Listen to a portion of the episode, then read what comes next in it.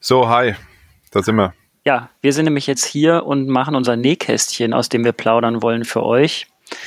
Und ähm, Dirk und ich ja. werden sich unterhalten und ihr dürft dabei zuhören. Das ist so Dirk und ich werden sich unterhalten. Okay. Genau. Ähm, ja, die Idee war ja, wir haben ja den ähm, mit dem Podcastchen unser sehr, sehr schnelles Mini-Format. Die aktuelle Folge, die hat jetzt gerade drei Minuten 39 wie ein guter Popsong.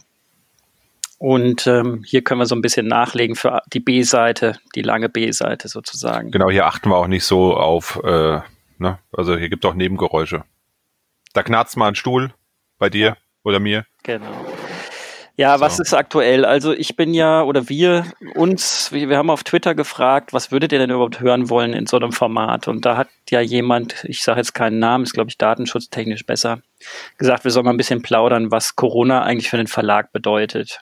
Und ich denke, das ist eh ein ganz gutes Thema, auch wenn es sag ich mal, oft wieder. Ich weiß noch nicht. Auch wenn es oft äh, abgenudelt wurde, ist es ja, halt ein Thema, echt.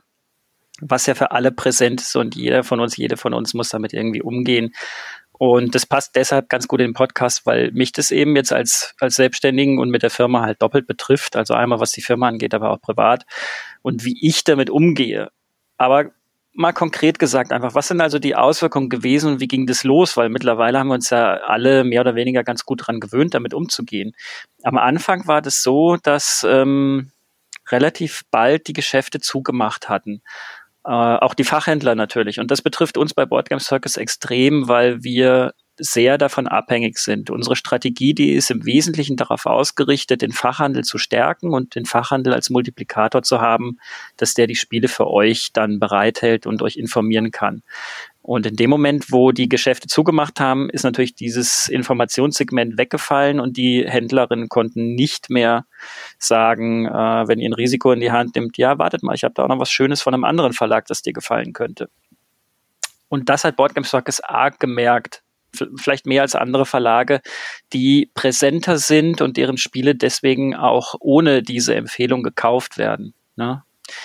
Ähm, das heißt, die ersten Wochen ging das runter, verkaufszahlenmäßig, und es war schon ein bisschen dramatisch. Und da komme ich direkt jetzt zum Privaten. Ich hatte ja in der gleichen Zeit die, die Vollselbstständigkeit beschlossen. Das heißt, nicht mehr nebenher zu arbeiten und mir quasi das, was ich so zum Leben brauche, für mich und meine Familie aus Boardgame Circus zu ziehen. Und das war schon gewisses Drama. Erstmal kannst du dir vorstellen, Dirk, du hast ja auch Familie.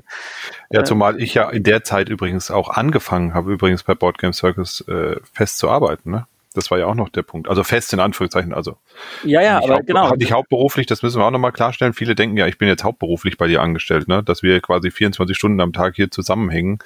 Das ist ja, ähm, muss ich fast sagen, leider nicht so, mhm. sondern ich habe zu der Zeit dann quasi gesagt, ich höre auf, als Freiberufler für Board Game Circus zu arbeiten, stelle den Blog ein und arbeite eben Teilzeit bei dir mit.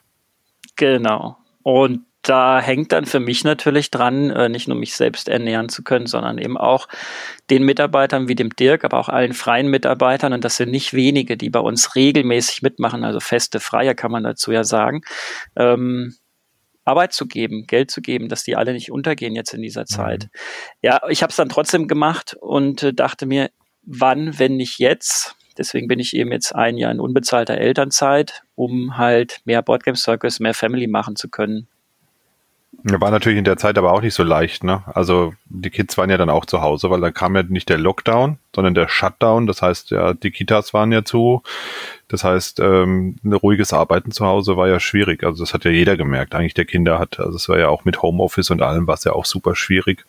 Und ähm, gerade wenn man dann kleinere Kinder hat, meine sind schon ein bisschen älter, dann ist das natürlich, die sind halt betreuungsintensiv. Ne? Da muss man halt mittags irgendwie kochen und noch Zwischenmahlzeit und nochmal einen Apfel schälen und dann tut sich einer weh und naja, das ganze Programm eben. Ja, also das ist äh, das Ding. Ich habe ja ein äh, Büro zu Hause, ein Homeoffice. Das heißt, was andere jetzt notgedrungen mache, mache ich ja sowieso schon. Das ist auch ein separater Raum, der ist abgetrennt von allem anderen. Der wird nicht zum Spielen oder ähnlichen Scherzen benutzt. Das heißt, normalerweise klappt es ganz gut, eben im eigenen Office zu arbeiten wenn dann alle zu Hause sind und von der Tür ist dauernd Rambazamba, dann geht das schlechter. Und da, das mhm. hat halt im Prinzip erstmal, würde ich sagen, einiges bei Boardgame Circus verlangsamt oder auch unter Umständen einfach nur den Druck auf uns persönlich erhöht, weil der Dick und ich, wir haben halt unheimlich viel natürlich trotzdem gearbeitet, aber äh, zu Zeiten, zu denen man jetzt nicht unbedingt arbeiten möchte. das stimmt. Ja. Und ähm, genau, und das, das war dann so der, der Anfang und die, die Mitte davon, die natürlich auch deshalb krass war, weil wir ja die Druckdatenabgabe für vier Herbstneuheiten hatten, ähm, die jetzt alle im Druck sind. Also das sind bei uns Wildes Weltall, Wild Space, ah nee, Entschuldigung, das ist beides dasselbe Spiel. Wild Space ist der englische Titel, Wildes Weltall ist der deutsche. Wildbase, Wildcards, also alles irgendwie wild. Weltall, ja, genau. wilde Karten hatten wir auch noch gemacht. Ne? Genau. Wildcards, also Wildcards ja. und wildes Weltall. Außerdem haben wir genau. Rock'n'Roll und Obsthain. Das sind die vier Spiele. Genau. Wobei Obsthain kam ja ein bisschen später so durch die Hintertür rein geschlüpft noch. Ja, das ist, das ist sicherlich auch interessant, weil das kriegt, kriegt ihr ja draußen nicht mit, was, was schlüpft eigentlich rein und warum ist das Spiel plötzlich bei Boardgame Circus. Wir kriegen ja unheimlich viele Sachen zugeschickt, äh, Spielideen und auch mögliche Lizenz, ähm, Lizenznamen sozusagen von also anderen Partnerverlagen. Was die Spielideen alleine angeht, hatten wir jetzt eh gerade wieder eine Schwemme, die bei Dirk und mir reinkam. Das waren ungefähr fünf neue Spielideen pro Woche mindestens, die in, Manchmal letzten, mehr. Ja, die in den letzten drei Wochen reinkamen wo wir auch nie wissen, warum eigentlich genau. Also hat irgendwer irgendwo in den USA jetzt äh, Boardgame Circus erwähnt oder da waren auch viele aus Kanada dabei, Kanada da dabei, sind wir irgendwo gelistet worden, keine Ahnung. Also das heißt, da kommen so viele Spielideen rein. Wir kriegen natürlich auch Spiele, die wir testen sollen. Und das alles wurde verlangsamt und ist auch immer noch langsamer, weil wir können ja gar nicht testen gemeinsam. Ähm, ja. ne? Also was virtuell da ist, das kriegen wir hin. Dann treffen wir uns auf Tabletopia oder Tabletop Simulator. Äh, aber auch dazu müssen ja erstmal alle zum gleichen Zeitpunkt Zeit haben. Aber die, die realen Spiele äh, und Tests, die ja hier, sage ich mal, vor Ort meistens stattgefunden haben mit der Brettspielredaktion in Freiburg, ähm, die ich dafür aufgebaut habe, die sind im Prinzip komplett hinten rübergefallen. Und die wären aber so wichtig, um auch zu gucken, äh, wie bewerten wir das Material und so. Ja, wir kriegen da ja im ja. Prinzip dann immer das englische nahezu fertige Produkt oder französische nahezu fertige Produkt, wenn man jetzt zum Beispiel von äh, Gigamix spricht oder BlackRock, unseren Partnern, äh, mit denen wir ja Cosmic Factory gemacht haben und mit denen wir jetzt eben auch Q-Birds gemacht haben und Wildes Weltall machen. Da kriegen wir ja schon immer das fertige Produkt in Essen oder Nürnberg zur Ansicht und bewerten dann natürlich auch das Material und die Produktion. Das können wir jetzt alles nicht machen. Deutlich schwieriger geworden auf jeden Fall. Ja, also dir konnte es ein bisschen bei sich machen. Ich habe versucht, Sachen mit in den Urlaub zu nehmen und der Family unterzujubeln. Das ist ja auch für mich immer ein guter Indikator, ähm, wie viele Menschen können da mitspielen, wem macht das Spaß. Und wenn man das mit Menschen macht, die man gut kennt, dann kann man es besser einschätzen. Aber auch da haben wir vieles ähm, nicht in der Geschwindigkeit machen können, wie wir es gern gemacht hätten, weil wir, weil wir uns ja halt doch immer Mühe geben, das alles so ja, professionell und gut wie möglich zu machen. Ähm, so dass wir am Ende gesagt haben, weißt du was, wir, wir können dem ja gar nicht allem gerecht werden. Manchmal muss man auch einfach sagen, machen wir mal bis hierhin Schnitt und dann neu, so dass ja. wir halt wirklich einen Fokus machen auf die Projekte, die ja auch schon da liegen und die ja dann auch äh, bei denen, die jetzt fertig geworden sind, wirklich toll geworden sind und bei denen, die kommen, die natürlich auch genauso toll werden sollen. Da bist du als kleiner Verlag einfach ähm, limitiert und man muss dann halt gucken, mit der Limitierung auch zu leben. Ja, und dann hat man vielleicht hier und da nochmal ein Spiel, wo man sagt, ach Mensch, das würden wir jetzt aber gerne machen und man muss dann manchmal tatsächlich schweren Herzens sagen, nee, können wir jetzt nicht auch noch machen. Das funktioniert dann halt manchmal leider nicht. Ne? Ja. Das ist halt immer, ist immer, also mir tut es ein bisschen weh auch, dann ähm, diese Entscheidungen zu treffen, weil man dann sagt, okay, wir schaffen das nicht. Wir, wir schaffen das nicht noch und wir können es auch nicht ein Jahr liegen lassen. Dafür ist es dann auch äh, ja zu schade. Und der andere Verlag, der Partnerverlag sagt dann wahrscheinlich auch, hey, ich will es ja aber rausbringen. Ich will ja nicht, dass es bei euch auf Halde liegt.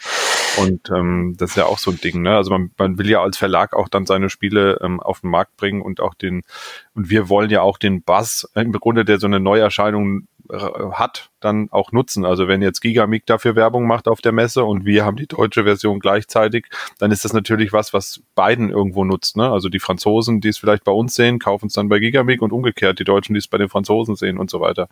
Also das kommt ja auch noch dazu, dass, dass, dass du dann manchmal so Projekte hast, wo du sagst, ach Mann, das hätte ich jetzt aber doch gern gemacht, aber geht halt leider nicht alles. Ja, das ist interessant, dass du es sagst, weil ähm, wenn wir ein Spiel rausbringen, wie jetzt zum Beispiel auch Obsthain, da, dann kommen natürlich auch äh, Anfragen, kam jetzt konkret, ob wir auch Black Sonata und noch ein weiteres Spiel mhm. aus dem gleichen Verlag rausbringen. Ähm, oder ihr seid doch jetzt der Partner von Dingsbums, bringt ihr dann auch dies und das? Das sind berechtigte Fragen übrigens, die wir auch immer gern beantworten. Aber das schaffen wir nicht. Oder ich möchte nicht immer sagen, das schaffen wir nicht. Es geht mir nicht um das Schaffen, sondern es geht ja darum, die Spiele, die wir ausgesucht haben, die haben wir aus einem guten Grund ausgesucht, die passen in unser Portfolio. Das mag aber nicht für jedes Spiel aus dem Portfolio des jeweiligen Verlages gelten, mit dem wir zusammenarbeiten. Und ja, um die genau. Brücke zu dem zu schlagen, was der Dirk gesagt hat, wenn ähm, ein Spiel schon älter ist, dann bringe ich das nicht mehr so gerne heraus, wenn das, sage ich mal, jetzt vor zwei Jahren bei dem Verlag erschienen ist und der, der sagt, wollte das nicht auch noch machen. Das müsste mich jetzt schon irgendwie sehr arg überzeugen oder es müsste halt, äh, die Leute hier müssten halt äh, schon lange heiß darauf sein. Aber machen wir uns nichts vor. Also es kommen so viele Spiele raus dass wir einfach nur noch mehr Feuer auf die oder Wasser auf diese Mühle gießen würden, äh, noch mehr Spiele, das Rad dreht sich immer schneller. Das äh, funktioniert halt nicht. Also ich möchte eher in einen Modus kommen, wo wir wirklich sagen, die Spiele haben, wie das ja jetzt auch bei Board Game Circus ist, ein längeres Leben. Wir hatten immer auf der Messe im nächsten Jahr auch noch die Spiele vom Vorjahr auf den Tischen und haben diese gezeigt, um einfach klar zu machen, das Spiel lebt, das wird von uns supported. Ähm, so, so einem Spiel quasi eine längere Halbwertszeit zu geben, was ihr jetzt auch bei Qbird seht. Also das haben wir seit 2019 haben wir es da. Gut, man kann argumentieren, das ist noch nicht so lange, aber das ist 2018 beim Verlag erschienen. Das rennt ja immer noch.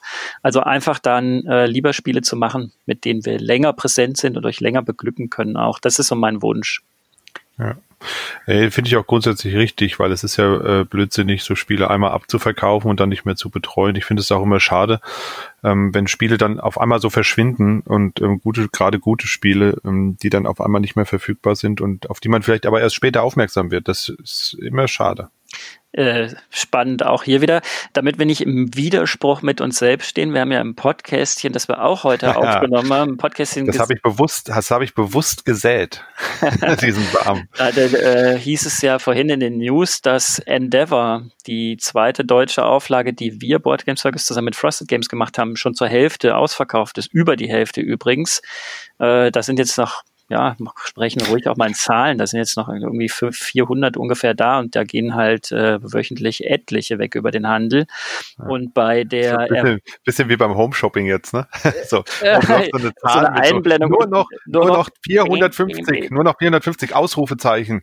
Schnell, schnell anrufen. Und, genau, und, nee, eigentlich wollte ich ja auch nicht auf die Stückzahl rein, sondern ich wollte, im äh, Podcastchen hat dir gesagt, das Spiel wird danach auch voraussichtlich nicht mehr verfügbar sein. Das heißt, wenn die. Auf Deutsch. Äh, Grundspiele jetzt weg sind oder die Erweiterung, von der sind ja sogar noch viel weniger da, da sind drei Viertel der Auflage verkauft. Wenn die weg sind, dann wird das ähm, vermutlich nicht nachgedruckt. Und jetzt haben wir hier ja auch, sage ich mal, den Raum zu erklären, warum. Und das äh, zum Teil ist es auch schon so, wie ich gerade gesagt habe, es gibt die nächsten Projekte. Man hat als Verlag immer abzuschätzen, wann ist eine gewisse Sättigung erreicht. Also wollen wir dann wirklich nochmal nachdrucken oder nicht? Oder soll auch mhm. diese Energie, soll das Geld, das ist ja auch ein sehr teures Spiel in der Herstellung, da machen wir uns nichts vor, äh, soll das dann eben in ein Produkt gehen, was es schon gibt, von dem man nicht mehr weiß, wie viel noch genommen werden, oder soll das mal in das nächste gehen? Und da ist eben aktuell der, der Plan äh, aus verschiedensten Gründen, wie gesagt, da hängen ja auch zwei Verlage mit dran,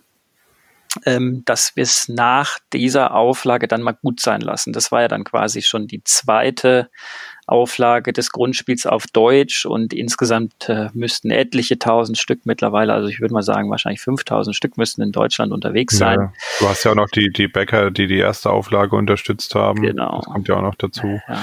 Und die ganzen Leute, die sich einfach die englische Variante gekauft haben, die genau. haben wir ja auch noch. Es gibt ja mehr als genug Brettspielverrückte und Fans, die sagen, ja gut, das erscheint vielleicht nie auf Deutsch, ich kaufe mir das Englische und ähm, arbeite mich da rein. Ja. Und ähm, ich sag mal so, dann wird der Markt halt doch sehr eng und äh, am Ende würden wir eine zweite Auflage, eine dritte Auflage machen, ähm, wäre die Gefahr dann doch eben auch sehr hoch, darauf sitzen zu bleiben. Das muss man halt auch sagen. Und ja. Überraschenderweise kosten Spiele nicht nur in der Herstellung Geld, sondern auch in der Lagerung. Das ist, glaube ich, auch was, was vielen gar nicht so klar ist, dass mhm. auch so einfach Spiele rumstehen haben, Geld kostet, weil der entsprechende Lagerist dann auch sagt, ja gut, ihr belegt hier drei Quadratmeter mit eurem Endeavor, das kostet halt jeden Monat. Wenn es mal nur drei wären, ne? Also Endeavor. Ja, genau, also bei Endeavor ist nochmal ein anderer Fall, weil so eine große Schachtel ist auch noch, ne? Also genau, nimmt ja richtig ja. Platz weg. So ein Obsthain, da kriegst du auf eine Palette, kriegst du richtig viel Zeug draufgepackt. Ja, bei Obsthain dürfte, äh, ist die ganze Auflage, die wir jetzt geordert haben, auf einer Palette. Endeavor hingegen ist dann bei vergleichbarer Stückzahl auf elf Paletten und du zahlst halt einfach für elf Paletten äh, monatlich eben die Lagerkosten. Also das summiert sich dann auch. Das heißt, wir müssen, dürfen und wollen natürlich keine Spiele haben, die dann am Ende ewig lagern, weil sie sich nicht mehr rausverkaufen. Ähm, womit wir ja auch wieder bei dem Punkt sind, solange wir Spiele haben, die sich halt kontinuierlich verkaufen und die ein aktives Leben haben, ist das natürlich vollkommen okay. Klar, da so. drucken wir ja auch nach. Siehe Bundesburano und Q-Birds. Da kommt ja, kam ja jetzt gerade quasi Nachschub im genau. Juni oder wann war es? Ja, das ist ganz interessant. Da hatte ich ein Telefonat mit einem Händler. Also ich, ich werde jetzt immer die Namen nicht nennen, da müssen wir mal gucken, wie wir das zukünftig handhaben, aber da müssten dann die jeweiligen Partner ja auch einverstanden sein. Aber ich habe mit ja. einem Händler telefoniert und ähm, der sagte mir eben, das, was, was, was ich sagte schon, äh, der Zyklus, den so ein Spiel hat, der ist so gering. Also ich sage mal zehn Monate, dann ist ja schon wieder die nächste Messe im Endeffekt. Und er sagt, das macht ihm als Händler natürlich auch unheimlich Stress. Und ähm, die Spiele sind gehypt, dann werden sie kaum nachgefragt und du musst sie dir aber trotzdem alle reinstellen. Das heißt, wenn jetzt ähm, auf einer Messe wie der Spiel für, sagen wir mal, den deutschen Händler interessant äh, 150 Spiele kommen, dann oder lass es 100 nur sein, dann muss er sich die alle reinstellen. Da wird ja auch dann ein kleinerer Verlag wie Boardgame Circus oder viele andere dann erstmal ganz unten landen, weil andere äh, einfach viel präsenter sind und sei es auch nur durch ihre Schachtelgröße und die renommierten Namen, die sie haben. Da sagt ja, oder Gestaltung einfach auch, das spielt ja auch mit, das darf man auch nicht vergessen. Ne? Vielleicht stellst du dir ein Spiel da rein, wo du sagst, Mann, die haben so ein super Cover und vielleicht verkaufe ich davon ganz viele und die machen einen Hype und der, die werden der Community wahrgenommen. Das kommt ja auch noch dazu, dass du dann, wie gesagt, auch Schachtelgröße spielt eine Rolle. Ne? So, ja. so eine große präsente Schachtel, die macht natürlich auch was her, lockt Leute an. Genau, und der Händler, der sagte eben, dass, dass es äh, für ihn einfach dann ein bisschen ungünstig ist, alle Spiele auf einmal zu bekommen, weil alles immer auf den Herbst konzentriert stattfindet, sondern dass er äh, ganz gut damit leben kann, wenn die Spiele auch unterjährig kommen, wo wir dann ja vielleicht auch als kleiner Verlag ein bisschen aus diesem Druck rauskommen können, zu sagen, wir müssen das alles zu Spiel fertig haben. Vielleicht machen wir einfach mhm. stattdessen auch mal ein Spiel im, im April oder im Mai. Äh, und der Händler freut sich, ähm, dass er das im Mai publik hinstellen kann, also irgendwie, wie sag mal, prominent hinstellen kann und es dann eben nicht Prominent, untergeht. Ja. Und du hast ja gerade Q-Birds und ähm, Bundesborano erwähnt und dann sagte ich zu dem Händler, ja, du sagst, die, die, die Sachen sind nach zehn Monaten nicht mehr ähm, nachgefragt und dann ist der Hype vorbei. Ist das denn wirklich so? Weil bei Q-Birds und Bundesborano habe ich den Eindruck gar nicht, sondern die laufen echt gut weiter und dann sagte der zu mir, Du hast mit den beiden Spielen da aber auch Ausnahmespiele, die werden äh, noch länger präsent sein und die werden in den nächsten Jahren auch immer noch im Regal stehen und nachgefragt werden. Und da, da war ich echt, das wollte ich auch mal an dich jetzt einfach weitergeben als Kompliment an uns, einfach äh, erfreut, dass wir da mit den Spielen sowas geschafft haben, auf jeden mhm. Fall, ja. Nee, die kommen ja auch gut an. Also die kriegen ja auch durchweg eigentlich immer gute, gute Kritiken und so. Also sind ja auch tolle Spiele und, und da äh, kommt aber auch wieder ins Spiel, dass die beiden Titel eigentlich auch ein bisschen herausstechen durch die optische Gestaltung, also Q-Birds zum Beispiel. Ja, du hast mich ja. eh gerade voll fertig gemacht, als du gesagt hast, und dann haben die anderen ja auch so geile Cover, dann denke ich so, halt, Nein, ich habe nicht die anderen, ich meine natürlich auch unsere eigenen Spiele, natürlich. Ja. Den aber wir haben. Hab ich, weit, ähm, habe ich ein bisschen weit gespannt, ich gebe es zu, ja. ja. Ein bisschen weit gespannt. Aber das stimmt, wir haben keine Cover auf äh, 30 mal 30 Schachteln momentan. Also, ja, aber wir packen auch tendenziell enger, ne? Das muss man auch mal sagen. Mhm. Also, es, ähm, wenn wir die Entscheidung treffen müssen, okay, das Spiel passt in eine große oder eine kleine Schachtel, dann nehmen wir im Zweifel vielleicht lieber die kleinere, weil das aus Nachhaltigkeitsgesichtspunkten halt auch ein Punkt ist. Und eben auch Lagerkosten. Also je größer die Schachtel, desto teurer das Lager, kommt ja auch noch dazu. Ja. Das heißt, wenn wir die Hälfte einsparen an Platz äh, und damit eben die Lagerkosten entsprechend senken können, dann ist es ja auch was Gutes. Ja, ja, das hat, äh, hat zwei Gründe. Also einerseits dürfen wir bei Spielen, die wir selber produzieren, wie ähm, jetzt bei Lock and Roll, das wir mit dem, mit dem Gaming Biz aus Niederland zusammen gemacht haben oder bei unserem Wildcards, wählen wir sowieso selbst den Hersteller aus. Da machen wir auch jetzt immer Made in Germany, weil wir einfach den CO2-Fußabdruck der, der, der Schifffahrt und, und auch ja die Arbeitsbedingungen hier vor Ort besser finden. Ähm, also vermeiden wollen, das sozusagen, äh, sage ich auch, ich spreche es ruhig aus, direkt in Asien zu machen halt einfach, weil das so ein langer Weg hierher ist, aber weil man auch teilweise einfach weniger gute Kontrolle hat. Äh, die Kommunikation. Ja, die Abstimmung oft, ist auch, Abstimmung, Abstimmung ist auch schwieriger. Ja, genau, die Kommunikation ist oft nicht so gut. Ähm, das gilt sicherlich nicht für alle, das wollte ich damit jetzt nicht sagen, aber es ist für uns eine bewusste Entscheidung, Made in Germany zu machen, weil wir einfach äh, finden, das passt besser zu unserem privaten Leben, wie wir halt auch versuchen, nachhaltig zu sein, ein bisschen umweltfreundlich zu leben und so weiter und so fort. So, und wenn jetzt aber ein Spiel eben nicht von uns selbst gemacht wird, wie die, bei denen wir natürlich alles bestimmen können, sondern es ist ein Lizenztitel, dann kommt der natürlich doch daher, wo der Urheber das Spiel hat herstellen lassen. Also im Falle von Q-Birds eben dann doch aus Asien. Und äh, da können wir die Schachtelgröße auch nicht verändern. Da müssen wir sie natürlich nehmen, wie sie ist. Das, genau. Und da sind andere Länder auch teilweise weiter als wir. Also wenn ihr euch da mal umschaut, dass die, dass sie dann äh, eben nicht immer die 30 mal 30 Packungen machen und dass sie sagen, wir machen es ein bisschen kleiner. Speziell zum Beispiel im asiatischen Raum, wo die, das jetzt auch klingt wie ein Klischee, aber da werden Schachteln oft kleiner gemacht, weil es heißt, die Tische sind kleiner, die Wohnungen sind kleiner, alles mhm. ist kleiner, zumindest ja. in den Metropolen, wenn wir jetzt mal nach Japan schauen etc. Und das einfach dort, ähm, mal abgesehen davon, dass die Leute ja auch andere Arten von Spielen spielen, aber dass dort so große Spiele nicht oder schlecht auf den Tisch gebracht werden können. Das heißt, das war doch auch für den, ähm, es gibt auch diesen, diesen Verlag Oink Games, das ist, glaube ich, die diese genau. mini-kleinen Schachteln haben. Die sind ja bewusst so gemacht, dass sie eben in der Wohnung nicht so viel Platz wegnehmen und trotzdem ein möglichst großes Spielerlebnis bieten ja. oder, oder ein umfangreiche Varianz und äh, in den Spielen selber sind. Also es sind ja sehr unterschiedliche Spiele und ja. die zielen ja schon da, das ist ja tatsächlich auch deren Credo so ein bisschen immer gewesen. Ja, ich finde das auch total gut. Also ich liebe das einfach auf irgendeinem Tisch zu spielen, ein kleines Spiel mitzunehmen und trotzdem kommt dann natürlich immer wieder mal die Frage von Einzelnen, ähm, wollte er da nicht noch eine Spielmatte zu machen oder wollte er da nicht noch ein Spielbrett drunter machen, dass man sieht, wo man die Karten ablegt oder so, ja. Also wir arbeiten jetzt ja auch bei Wildcards im Prinzip mit virtuellen Ablageplätzen. Also in der Anle Einleitung wird es dann äh, gezeigt, wo legst du was hin, aber du hast vor dir eine Auslage.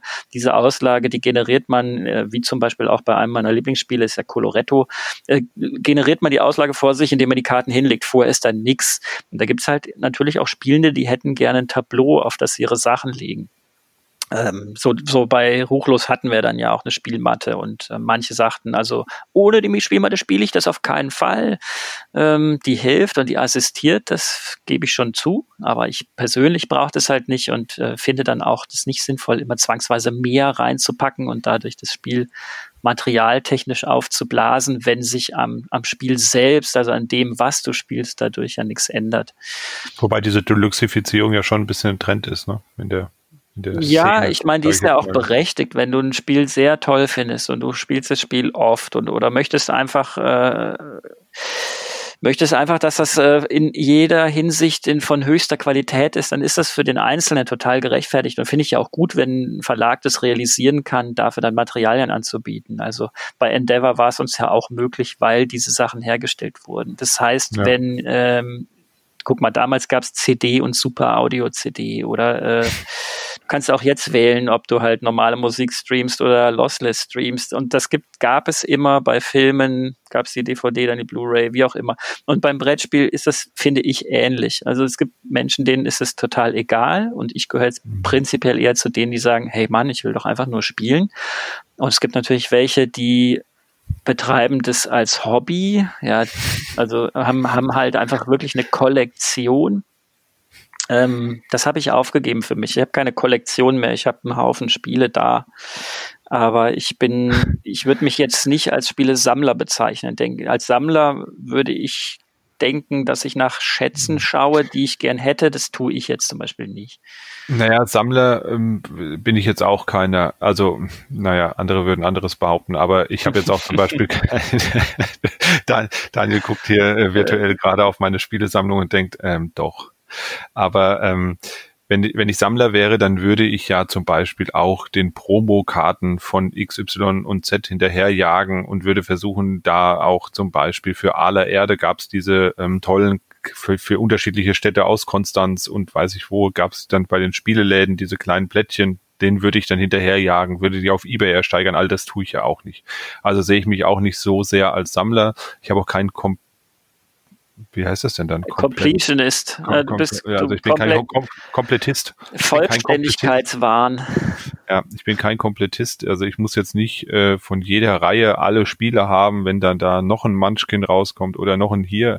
Das, das nicht. Aber, aber ich habe schon wenn dann eine Erweiterung kommt, dann denke ich schon immer, ach, das wäre jetzt aber, guck mal, das ist ja toll, da kommt noch was. Das könnte ich mir mal anschauen. Und eigentlich brauche ich das vielleicht gar nicht, aber es, es fixt mich halt so ein bisschen an, wie man so schön sagt. Und das ist für mich einfach so ein Ding, wo ich dann sage, ja, irgendwie so ein bisschen mag ich es halt doch. Und deswegen mag ich auch so Spiele wie Endeavor, wo ich dann eben die Möglichkeit habe zu sagen, das äh, möchte ich jetzt richtig aufge donnert haben bis zum Anschlag. Und mhm. dann kaufe ich mir vielleicht auch noch ein Inlay und dann vielleicht noch hier die Golddukaten und weiß was ich, Glasperlen und was es alles gibt.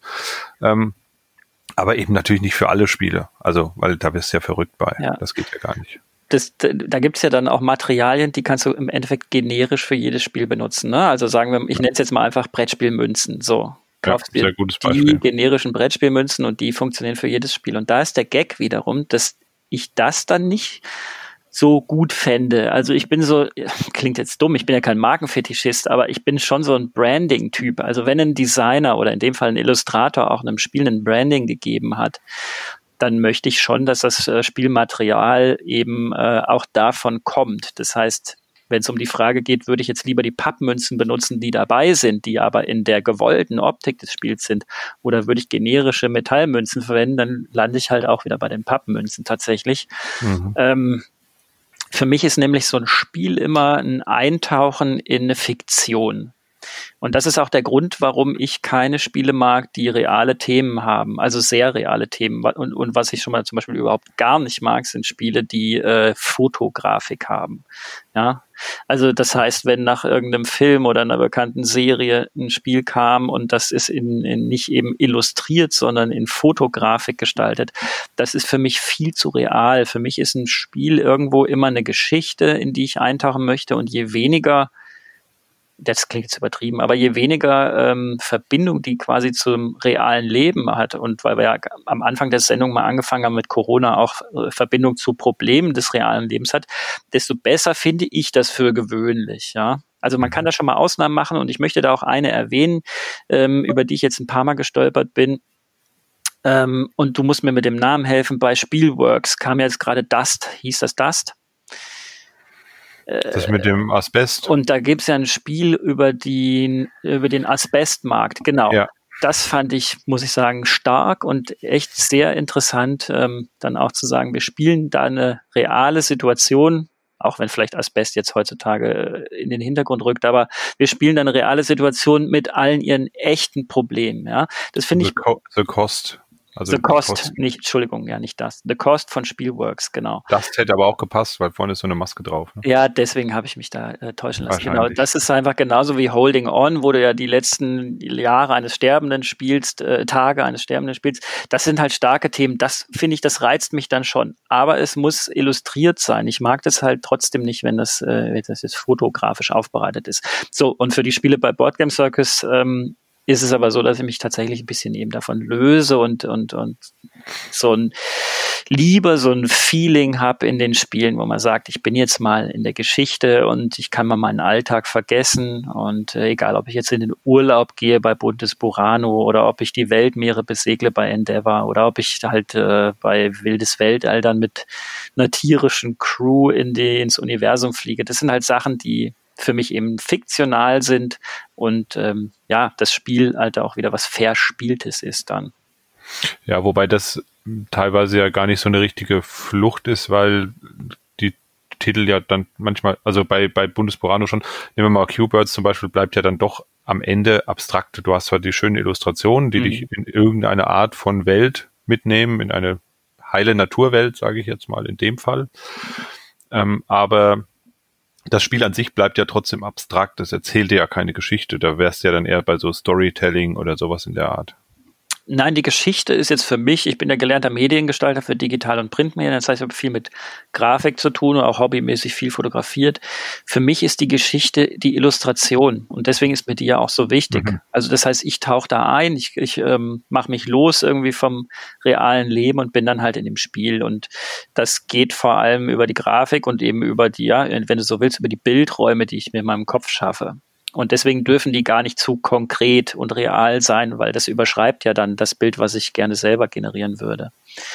Ähm, auch zum, das, das geht auch über die Sprache letztlich, ja. Also wenn du am Tisch sitzt und nehme mal so einen Klassiker wie Katan und du, du redest halt, ja, gib mir mal drei Schaf, gib mir mal fünf Wolle, dann sagst du halt äh, den Namen der Ressource. Ja, ja, genau. Aber du ja. sagst halt den Namen der Ressource. Und es gibt Spiele, in denen sind die Ressourcen eben einfach nur Holzwürfelchen in verschiedenen Farben.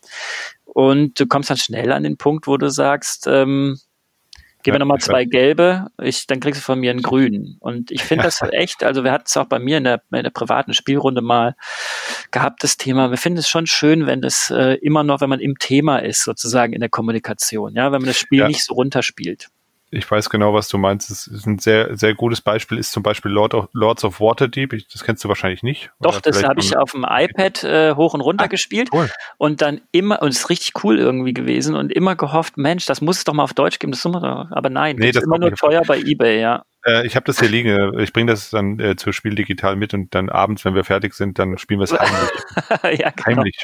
In so, einem, in so einem Abseitszimmer spielen wir da heimlich Lords of Waterdeep. Ja. Und da ist das, da ist genau das Problem übrigens, dass ähm, die Ressourcen, also das sind ja keine Ressourcen, weil du ähm, sammelst ja quasi so eine Art ähm, ja, Heldentruppe um dich und mit der gehst du dann eben raus. Und ähm, in, und erlebst äh, Abenteuer und erledigst Questen und so. Und das sind eben Magier und Priester und so weiter. Ne? Mhm. Aber ähm, es sind halt einfach nur farbige Würfel. Und das führt eben dazu, dass du sagst, ja, hier noch so einen lilanen und noch so einen orangen und so einen weißen. Äh, guck mal, hier für das Abenteuer brauche ich jetzt drei weiße und zwei lilane und dann, ne, du kommst da nicht drüber hinweg. Wir haben uns so bemüht, immer zu sagen, ja, ich habe jetzt hier meine drei Magier und diesen. Aber du schaffst es nicht, das dann dauerhaft durchzuhalten. Du verfällst immer wieder in diesen Würfel, ne? Äh, ja, ja in diesen Würfelsprech.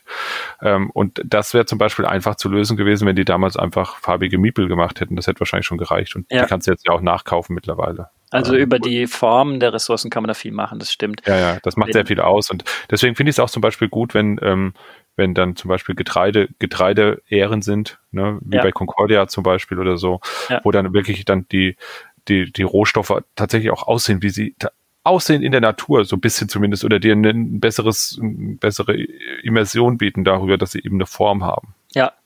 Womit wir dann aber wieder bei der Preisgestaltung sind. Also Richtig. wenn Würfel gewählt werden, dann hat es oft natürlich einen Grund und der könnte unter anderem auch in der Finanzierung liegen da muss man halt immer gucken, was geht. Da gibt's ja noch ja. das unleidliche Verhältnis zwischen Schachtelgröße, unverbindlicher Preisempfehlung und dem, was der Kunde bei entsprechender Schachtelgröße auch erwarten würde an Inhalt. Und ähm, oft wird dann halt aufgeblasen, um mehr reinmachen zu können. Ist schwierig, da immer die richtige Mitte zu finden. Mhm. Ähm, ja. Was ich dich jetzt nochmal fragen wollte, ist, weil, weil du sagst gerade, wir spielen dann heimlich und so, hast du in den Urlaub, hast du in den Urlaub eigentlich auch heimlich Spiele mitgenommen, den Koffer aufgemacht und dann gesagt, guck mal, was ich alles dabei habe oder wie?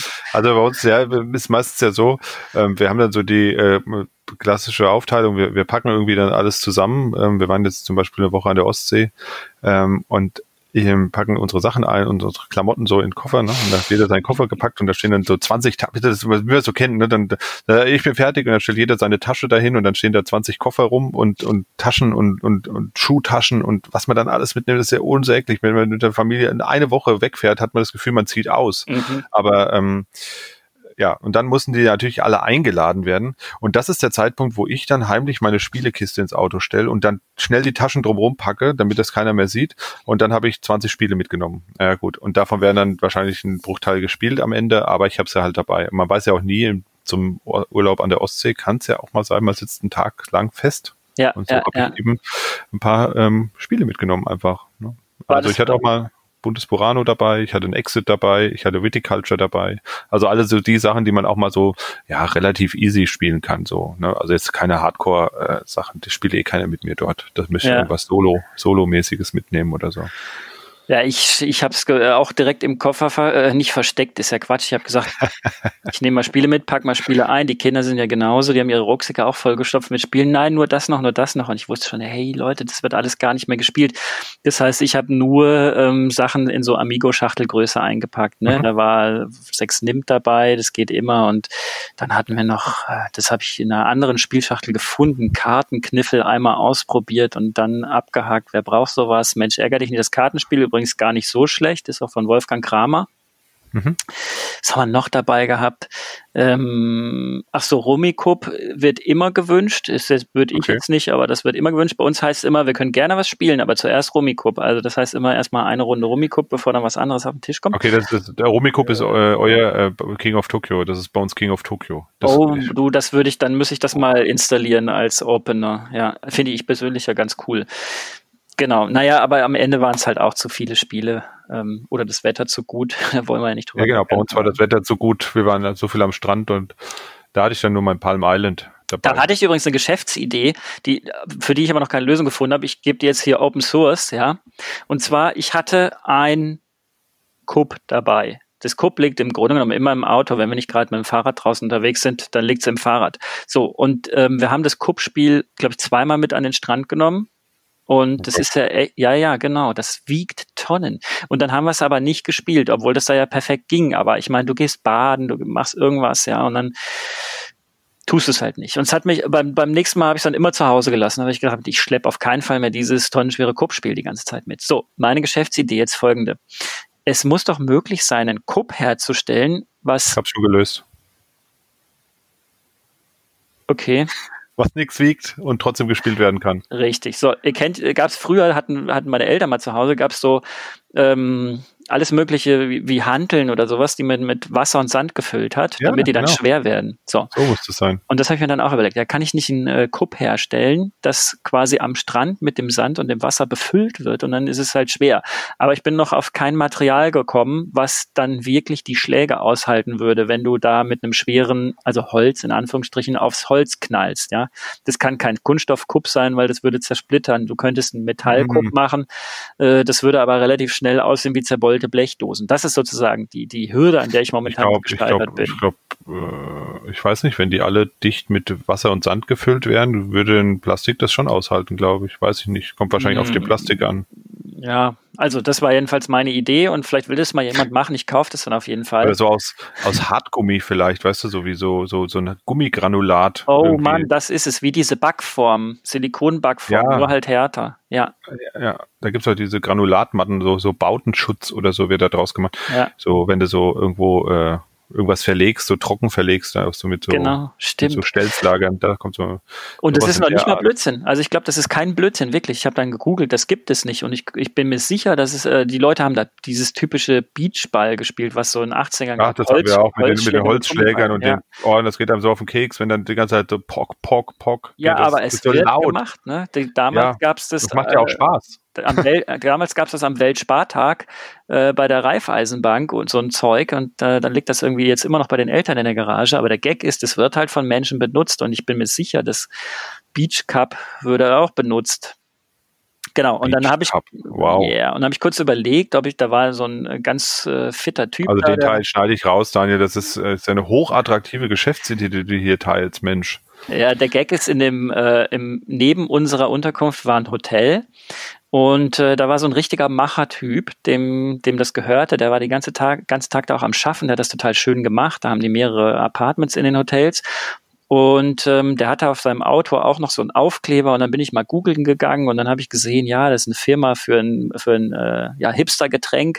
Also das heißt, er hatte so mehrere Startups am Machen nämlich das Hotel. Dann hat er am Strand äh, Strandkörbe vermietet und er hat auch eben dieses Hipster-Getränk vor ein paar Jahren rausgebracht. Das war überall dort in der Presse.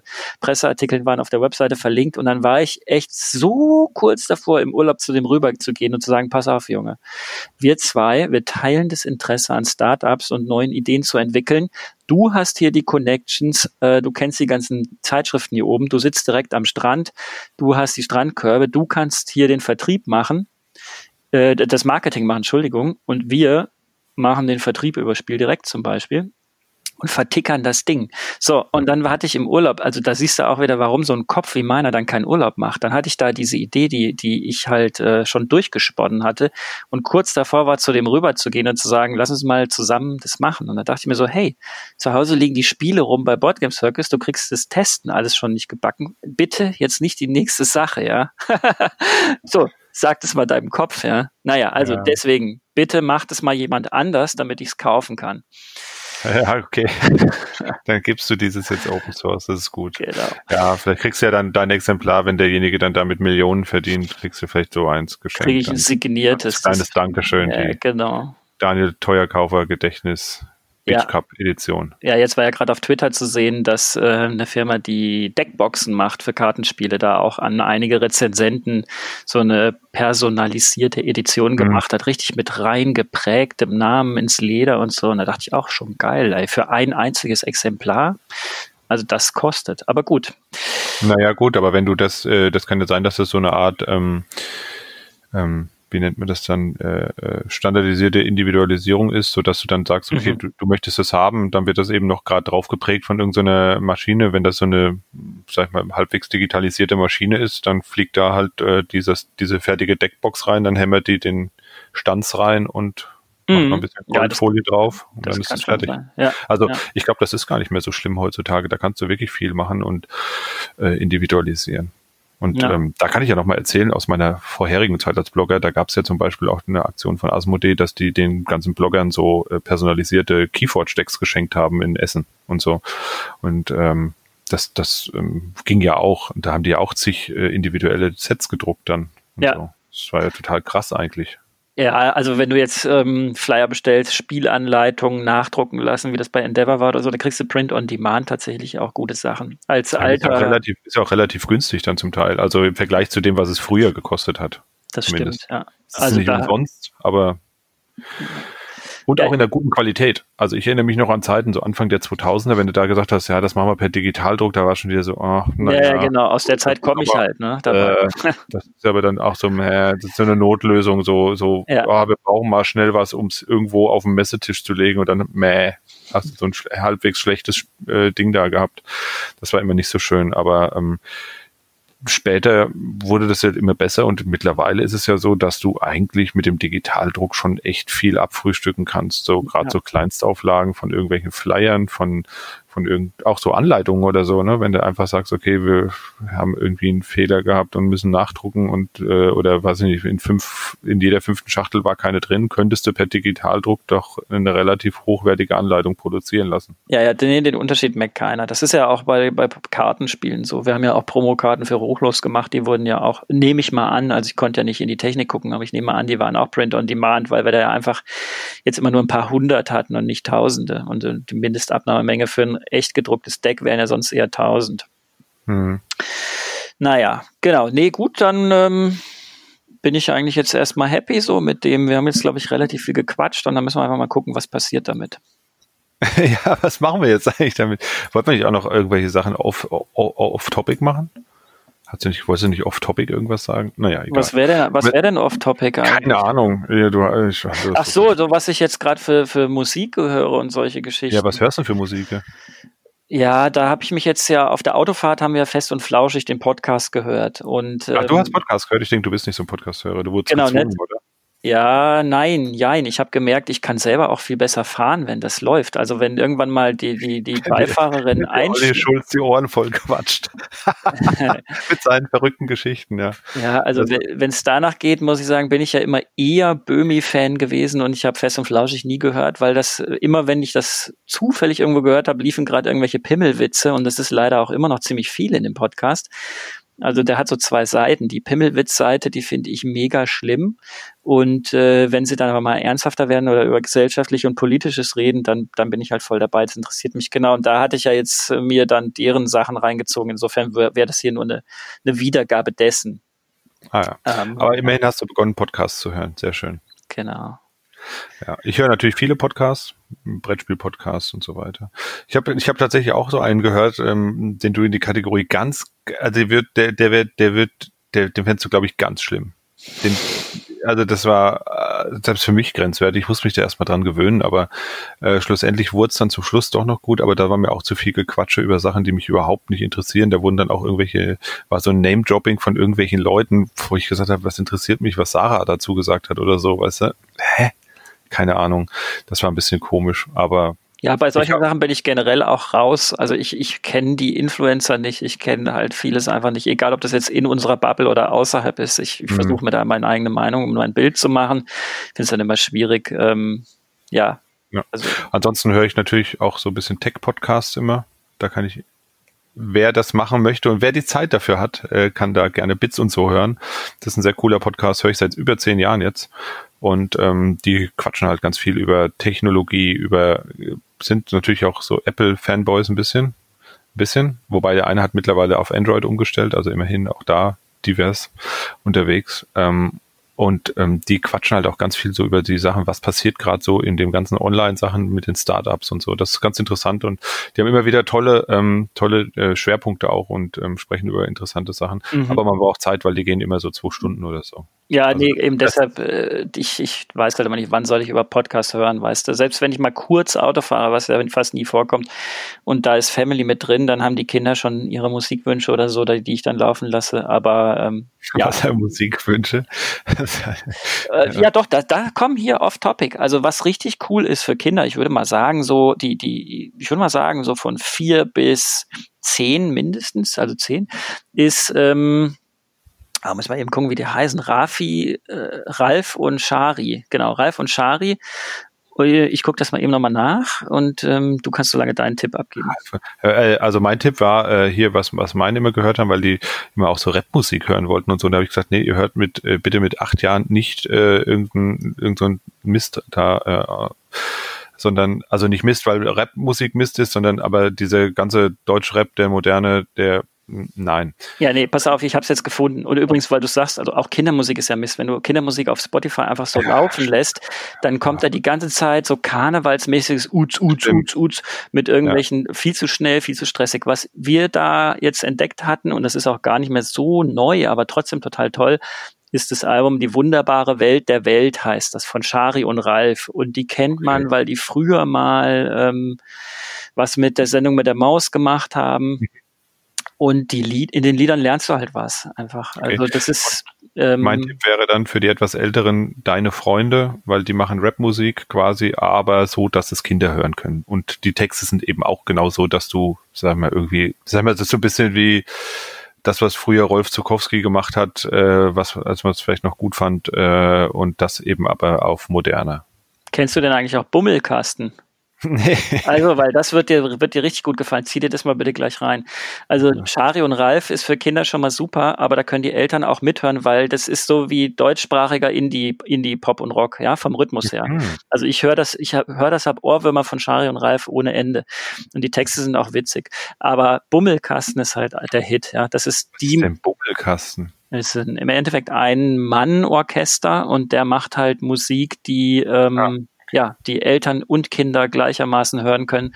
Und aus Berlin kommt der Typ und du legst dich einfach nur weg. Das ist einfach nur irre. Ähm, genau, und so der große Hit ist da im, ich weiß gar nicht, wie das heißt, der zweite, dritte Titel, irgendwas mit Max, Rolltreppe, keine Ahnung. Rolltreppen Max. Rolltreppen Max, ja. Einfach nur der Hammer. Echt. Aber alle Tracks auch teilweise auf Hip-Hop gemacht, auf andere Musikarten gemacht, aber immer mit ziemlich coolen Texten. Oh, der Titel, der kommt mir schon, der, allein der Titel sagt mir schon, wo, weiß ich schon genau, worum es geht und ich finde mich in dem Titel schon wieder. Der heißt nämlich, kommt ihr bitte. Ja. Ich weiß nicht, wie oft mal sagt man das eigentlich als Eltern. Kommt ihr bitte jetzt. Und genau Kommt so. bitte jetzt. So Essen ist, ist fertig. Ja. Kommt bitte. Damit hast du im Prinzip schon den halben Text des Liedes wiedergegeben.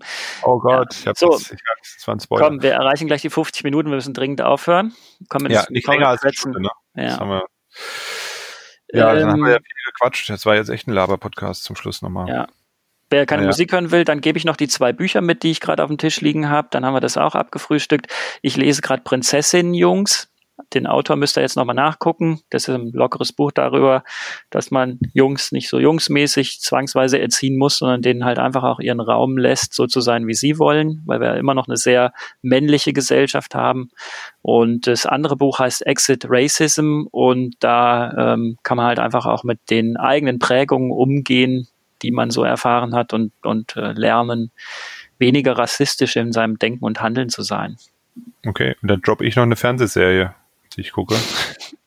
äh, und dann hören wir wirklich auf. Aber ich muss hier 50 Minuten voll kriegen. Wir haben jetzt erst 48, 41, 42, 43. Laber nicht. Ähm, ähm, und zwar schauen wir im Moment Cobra Kai. Ähm, das ähm, läuft, glaube ich, auf Netflix mm, und ähm, setzt an bei Karate Kid. Ähm, also die beiden Karate Kids, die sich da 1984 bekämpft haben in dem All Valley Karate Turnier, sind eben alt geworden. Der eine ist super erfolgreich geworden, der andere ist ein Loser und die zwei treffen sich jetzt wieder und ähm, ja, dann entflammt quasi die alte äh, Rivalität und ähm, ja, das ist sehr, sehr spannend, weil viele Aspekte drin sind und sehr unter es ist einfach unterhaltsam. Es ist jetzt nicht tiefgreifend und tiefschürfend. Und ähm, dann noch eine Doku äh, und die heißt äh, The Social Dilemma. Ähm, das greift so ein bisschen das auf, was äh, Daniel und ich gestern besprochen haben, weil er macht ja eine Twitter-Pause im Moment. Ja, genau. Offiziell zumindest. Ich glaube, heimlich guckt er immer noch rein über den Boardgame Circus Account. Ja, da gibt es äh, Überschneidungen auf jeden Fall. auf jeden Fall. Ähm, das greift das ganz gut auf. Das Social Dilemma, das Dilemma der sozialen Medien heißt es dann, glaube ich, auf Deutsch. Ähm, da geht es eben genau darum, was haben wir da eigentlich für Monster geschaffen ähm, mit diesen sozialen Medien. Und ähm, da werden nicht nur Leute befragt, die das benutzen, sondern die Leute, die es damals entwickelt haben und die in den Geburtsstunden mit dabei waren. Und ähm, das ist zum Teil sehr erschreckend, was die von sich geben. Nicht nur, hm, was sie da, wie die das alles, wie hinterlistig das alles geplant ist und wie gemein das alles ist, sondern da geht es eben auch darum, was sind es eigentlich für Mechanismen, die uns dauernd scrollen lassen in Facebook und warum verdatteln wir eigentlich so unglaublich viel Zeit mit diesen sozialen Medien. Und ähm, kann ich auch empfehlen, ist äh, eine schöne Selbstreflexionsübung und ähm, hat bei mir dazu geführt, dass ich gestern auch kurz vor der Twitter-Pause war. Habe ich aber gelassen ja, einer von uns muss ja drin bleiben. Äh, aber was du mir schon wieder für Mist vorhin vorgelesen hast. Vor, ja, es tut mir leid. Äh, es tut mir leid. Ich mach's nicht mehr. Ich sag dir nichts mehr darüber. Ich sag dir nicht mehr, was in der Welt los ist und in den verschiedenen Bubbles. Nee, also dafür habe ich jetzt noch auch, äh, es war leider dann echt ziemlich ähm, Copycat-mäßig, aber ich habe jetzt eine Dick und Daniel Nähkästchen Playlist auf Spotify gemacht und die teile ich uh. gleich nochmal. Die, die musst Mal du jetzt Musik rein, oder was? Ja, da habe ich Bummelkasten und Schare und Ralf reingelegt, genau. Okay, und was soll ich da jetzt reinlegen? Ja, hast doch gerade einen Tipp gegeben, dann legst du deinen Ach Tipp so, da rein. Deine ja, Freunde und so. Oh. Äh, und genau. es? Ähm, äh, dürfen wir eigentlich wieder äh, Spotify Premium machen? Mm, also der Chris Ares wurde rausgeschmissen, der, der rechte Rapper, ja. Und okay, ich, und die Identitären sind noch da? Ähm, das war der Moment, das war diese ein, wie hieß er nochmal? Ah. Das war doch dieser Podcast, oder? Ja, eine, eine Minute oder wie hieß der nochmal? Ich weiß nicht. Muss man mal gucken. Aber was schön ist, ist ja, dass die Sachen auch äh, bei Facebook, dass da auch einige Sachen wieder rausgeflogen sind. Also mm, ist ganz, genau. ganz gut, wenn da mal aufgeräumt wird in der Richtung. Okay. Ja, apropos aufräumen, ähm, es ist Zeit, dass wir hier Ende machen. Ja, es hat mich und? gefreut und ihr müsst dann halt einfach irgendwo kommentieren, ob das überhaupt Sinn macht genau, kommentiert mal das irgendwie Twitter oder wo wir es jetzt auch immer überall posten. Facebook wird es wahrscheinlich auch. Das geht jetzt alles automatisch übrigens, habe ich jetzt so eingestellt, dass wenn eine neue Folge kommt, dann wird ja automatisch über Twitter und Facebook rausgehauen. Da könnt ihr gerne kommentieren, wir lesen das alles, wir versuchen auch auf alles zu antworten und äh, kommentiert ruhig ordentlich. Also wir freuen uns über Kommentare. Ja, immer genau. konstruktiv bleiben und ähm, schön raus damit. Genau. Was mir übrigens auffällt, und das tut mir jetzt auch echt leid für den User, der ja die Frage vorhin mit dem Corona eingereicht hatte, da gab es auch noch eine Frage, ähm, was erwartet ihr von der Spiel digital? Das lassen wir jetzt offen, machen das, das nächstes Mal. beim nächsten Mal. Genau. Da haben wir auch sehr viel zu quatschen, glaube ich. Ja. Gruß an dich okay. jedenfalls und äh, danke für den Input. Dirk, genau. Mach's gut. Und ähm, Daniel, mach's auch gut. Gell? Ciao. Tschö.